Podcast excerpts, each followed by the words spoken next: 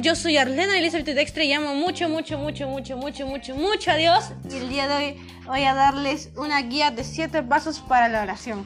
Primeramente, eh, la oración es un momento en el que tú estás con Dios, donde tiene que haber un lugar eh, cerrado para ti, para Dios y un corazón dispuesto y honesto, ¿no? Obviamente.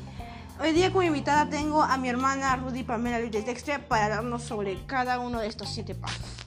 La número uno es alaba a Dios por lo que descubriste en tu estudio bíblico, cuando haces tu devocional. Alábalo por eso. Pamela, ¿tú qué nos puedes decir sobre alabar a Dios eh, por lo que lo hemos conocido en el estudio bíblico, ¿no? por hacer nuestro devocional? Mm, alabar es agradecer a Dios, es honrarlo con nuestro comportamiento, con nuestras actitudes, nuestras palabras, el orar, agradecerle día a día por tener un por estar sanos, por estar este con salud, con bienestar. Esa es la manera de poder alabar a Dios. Y en la manera de, de agradecerlo por tu estudio bíblico, ¿cómo tú lo dirías de esa manera? En el estudio bíblico sería leer la palabra, pues. si eh, es leer, cantar, hacerle cánticos oraciones y leer la palabra. Es la única manera que podemos alabar a Dios. En el estudio bíblico. Bueno, la segunda es agradecerle por lo que te ha dado ese día, ¿no? Por la salud, por la vida, por la familia, etcétera, ¿no? Pero con detalles y ejercita la gratitud. ¿Cómo tú nos podrías decir sobre agradecer a Dios por cada detallito que nos ha dado?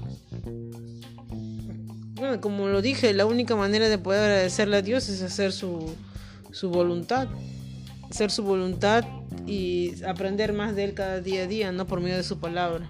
¿Qué tan importante es agradecerle a Dios por cada minúsculo detalle? Por decirle que estoy gracias porque estoy con vida, hoy día no me faltó comida, ni el último plato, hoy comí gracias, comí gracias a ti Dios, no me faltó nada ni para mí ni para mi familia, mis animales también, hasta lo más minúsculo detalle a Dios le importa ese, ese gesto. obviamente. La número 3 es pide perdón por tus pecados y especifica cada pecado, ¿no? Eh, ¿Tú nos podrás decir qué tan importante es pedirle a Dios perdón por nuestros pecados? Sí, es importante porque es la manera en que Dios puede este, restituir nuestra alma, nuestro espíritu, trayendo, quitando la culpabilidad y trayendo paz a, nuestros corazones, a nuestra vida. Por su mérito, en este caso de Jesús, ¿no? Porque es gracias a Él por el que somos, nosotros nos dio la vida, somos salvos.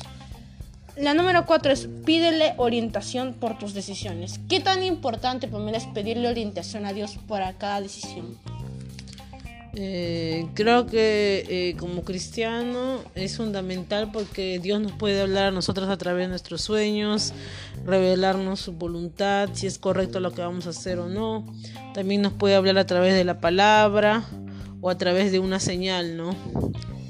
¿Qué tan importante? Y la número 5 es intercede por otras personas. ¿Qué tan importante en medio de la oración interceder por otras personas? Mm, es importante porque sabemos que a través de la oración estamos protegiendo a esa persona de, todo lo malo que hay en, el, ambiente, en su camino día a día. Eh, lo protegemos con la oración de enfermedades y de muchas cosas que, que puede dañar a, a esa persona. Agregando que también estamos practicando la amabilidad, la honestidad y preocupándonos ¿no? también por otras personas. La número 6 es cuéntale sobre tus sentimientos. ¿Qué tan importante es contarle sobre tus sentimientos, sobre tus temores, tus dificultades, tus alegrías, tus tristezas? ¿Qué tan importante es eso, Pamela? Mm, eh, importante porque si nosotros le contamos a Dios o nos desahogamos, eh, Dios va a traer o va a quitar ese temor, va a quitar esa inseguridad y va a traer este confianza en uno mismo, va a traer este fortaleza, paz para que esos sentimientos negativos se conviertan en cosas positivas. Alegando también que es, es como una relación cualquiera de padre e hijo, ¿no? Fortaleces tu relación con Dios y te estás liberándote, estás dándole tus cargas a Dios. Y por último, el paso número 7 es reconoce que la voluntad de Dios es una realidad en tu vida. ¿Qué tan importante decirle, Padre, que se haga en mí tu voluntad, Pamela?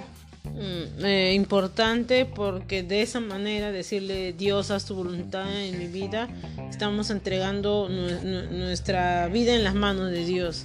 Que Él sea el, que día a día guíe mi vida, guíe mi camino, guíe mi trabajo, mi familia. Porque sé que si mi confianza está en Dios, todo va a ser de, va a orar de buena manera. Quiero recordarles que esto no es una regla, sino es una guía que tú puedas seguir en una oración una guía en el que tú puedas hacerlo y no seguirlo porque es una norma, sino es una guía, no una regla. Tú lo puedes hacer de diversas maneras, pero te estoy dando unas indicaciones. Es tan importante en la oración conversar con Dios en tu día a día para que lo que hagas, para que lo hagas mejor, para que a Dios lo hagas parte de tu vida, porque es una relación en la que tú estás fortaleciendo esa relación con Dios por medio de la oración, estás conversando con el Padre. Eso es todo un podcast corto donde estoy dando una guía de 7 pasos para la oración. Muchas gracias y muchas bendiciones para tu vida.